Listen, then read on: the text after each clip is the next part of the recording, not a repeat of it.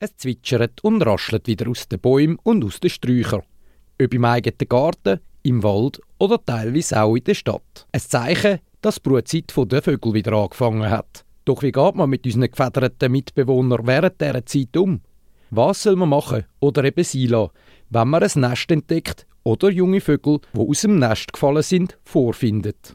Der Gesang ist so ein bisschen die Einleitung äh, der Brutzeit, weil Gesang ist äh, Revierverteidigung und Partnerwerbung. Und äh, jetzt geht man natürlich an, an vielen Orten die Jungvögel auch, die, die betteln. Und das sind dann häufig auch so Piepslaute, die man vielleicht kann wahrnehmen kann, die aus einem Baum oder aus einem Busch rauskommt. Die Brutzeit der Vögel die findet mehrheitlich zwischen März und September statt. Schwerpunkt, sage ich jetzt mal, ab April bis in Frühsommer rein. Es gibt auch je nach Vogelart Unterschiede. Also Kleiber zum Beispiel fährt schon relativ gleich an von brüten, Ende März, brütet äh, bis Ende Juli. Ähm, Hausspatzen ähm, fängt Mitte April an und das kann dann bis in September reingehen. Der Grauschnäpper hingegen, der als Zugvogel zuerst aus Afrika muss zurückkommen, der fängt dann erst Mitte Mai an von brüten und die Brutzeit geht dann Mitte August. Also es ist je nach Vogelart unterschiedlich. Es gibt Vogelarten, die zum Beispiel auch nur einmal in der Saison brüten. Es gibt Vogelarten, die zwei bis dreimal pro Saison brüten. Aber grundsätzlich kann man sagen, ähm, Brutzeit ist zwischen März und September. Das ist Martina Schiebli. Sie ist die Medienbeauftragte bei der Vogelwarte Sempach. In erster Linie sagt sie, dass man brütende Vögel in Ruhe lassen sollte. Und auch wenn man noch so gewundrig ist, auch nicht sollte nähern. Dann Brutgeschäft der Vögel ist rechtlich geschützt und man darf es nicht stören. Denn im Bundesgesetz über Jagd und Schutz von wildlebenden Säugetier und Vögel heißt es, strafbar macht sich, wer Eier oder Jungvögel geschützter Arten ausnimmt oder das Brutgeschäft der Vögel stört. Man macht sich also strafbar, wenn man Vögel beim Brutgeschäft stört.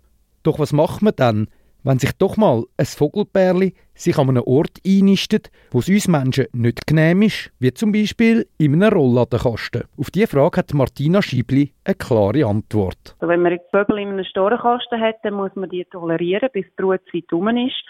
Wenn immer möglich, aber eigentlich auch gerne darüber hinaus. Weil wir müssen uns bewusst sein, dass Nord vielleicht in unseren Augen ungeeignet mag sein, aber in den Augen der Vögel eben vielleicht doch passend ist.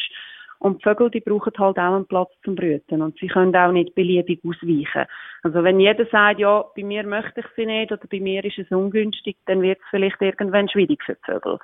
Oder anders gesagt, halt das Schicksal der Vögel, die in unserer Umgebung brüten, das ist langfristig natürlich auch von der menschlichen Toleranz abhängig. Und wir haben auch eine gewisse Verantwortung für den Schutz und auch für das Wohlergehen von diesen Vogelarten. Vielleicht noch als Ergänzung dazu, ähm, die Schweizerische Vogelwarte ist immer wieder mit Fragen zu, sage ich mal, in, in ungünstigen Brutplätzen konfrontiert.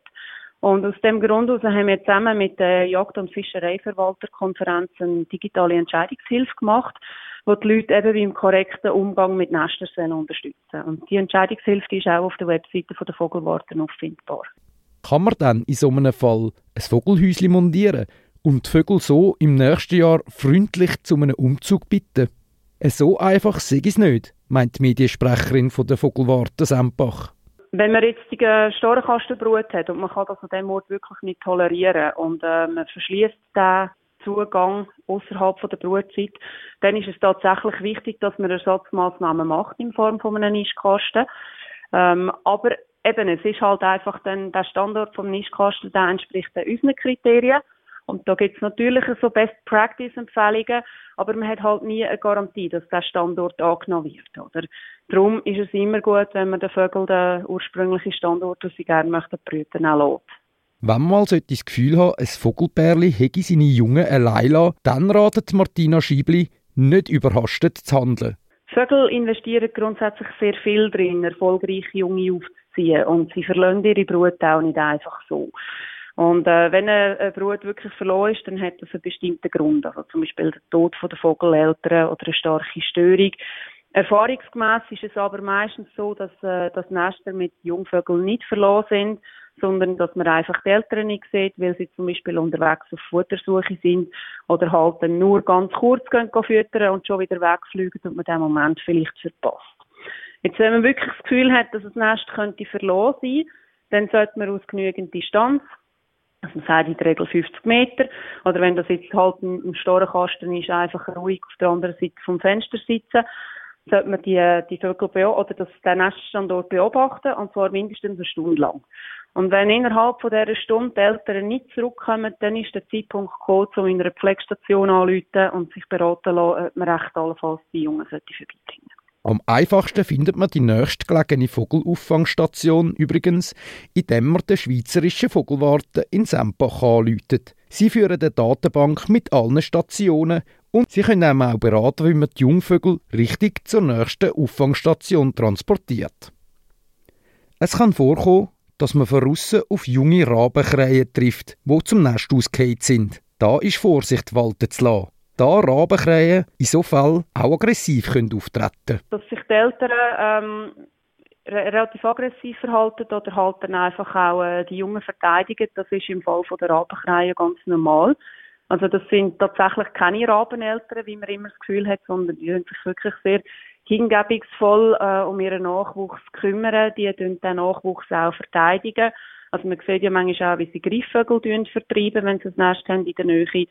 Und in ihren Augen sind halt Menschen auch finden. Darum in so Fall ähm, zuerst mal auf Abstand gehen, äh, Pflegestation kontaktieren und fragen, wie man sich, äh, wie man sich verhalten. Falls man also auf seinem Balkon oder im Garten ein Vogelnest vorfinden würde, brauchen die gefiederten Freunde eigentlich nie Hilfe von uns Menschen. Und wenn man sechs bis sieben Wochen wartet, fliegt die junge Vogelfamilie von alleine wieder aus.